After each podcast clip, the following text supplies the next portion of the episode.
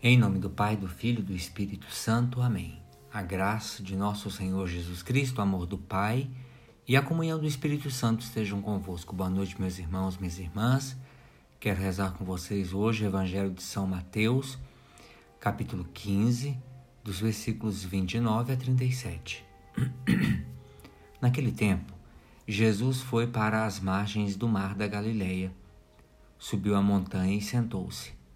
Numerosas multidões aproximaram-se dele, levando consigo coxos, aleijados, cegos mudos e muitos outros doentes. Então, colocaram aos pés de Jesus, e ele os curou. O povo ficou admirado quando, os, quando viu os mudos falando, os aleijados sendo curados, os anda, os coxos andando e os cegos enxergando e glorificaram o Deus de Israel.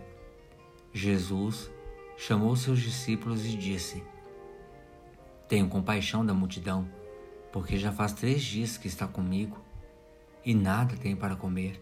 Não quero mandá-los embora com fome, para que não desmaiem pelo caminho. Os discípulos disseram: Onde vamos buscar neste deserto tantos pães para saciar tão grande multidão? Jesus perguntou: Quantos pães tendes? Eles responderam: Sete e alguns peixes. E Jesus mandou que a multidão se sentasse pelo chão.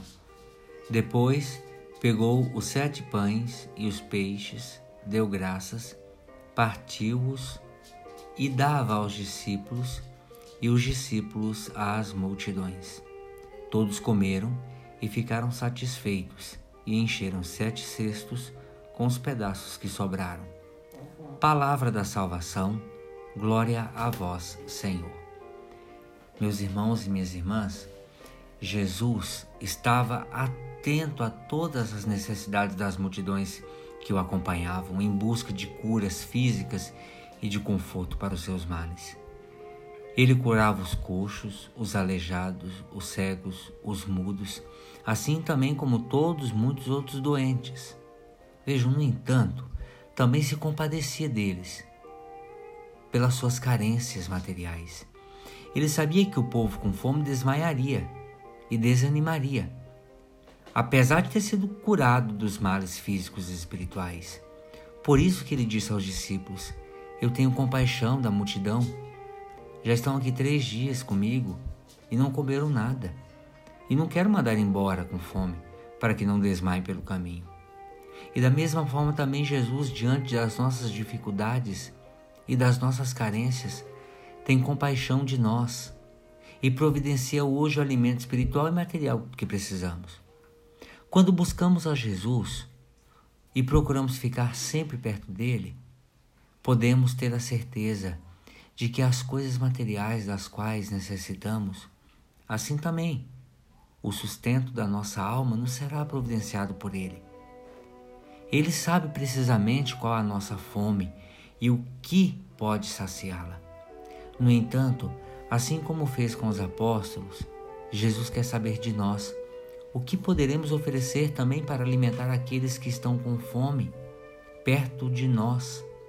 E nos pergunta: quantos pães vocês têm?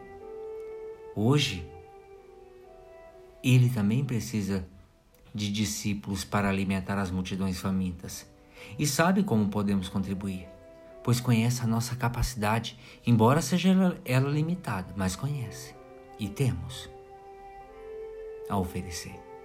Não podemos esconder de Jesus os sete pães e os, e os alguns peixinhos que temos conosco guardados. Às vezes queremos receber tudo de Deus sem esforço nenhum, mas para que os milagres aconteçam na nossa vida é necessário a participação e adesão. O pouco que nós temos, quando é colocado nas mãos do Senhor, multiplica-se a ponto de que possamos nos sentar e partilhar com as pessoas as quais encontramos no nosso caminho. E aquilo que partilhamos ainda sobra. Meu irmão, minha irmã, você tem colocado à disposição de Deus os seus sete pães e os seus peixinhos?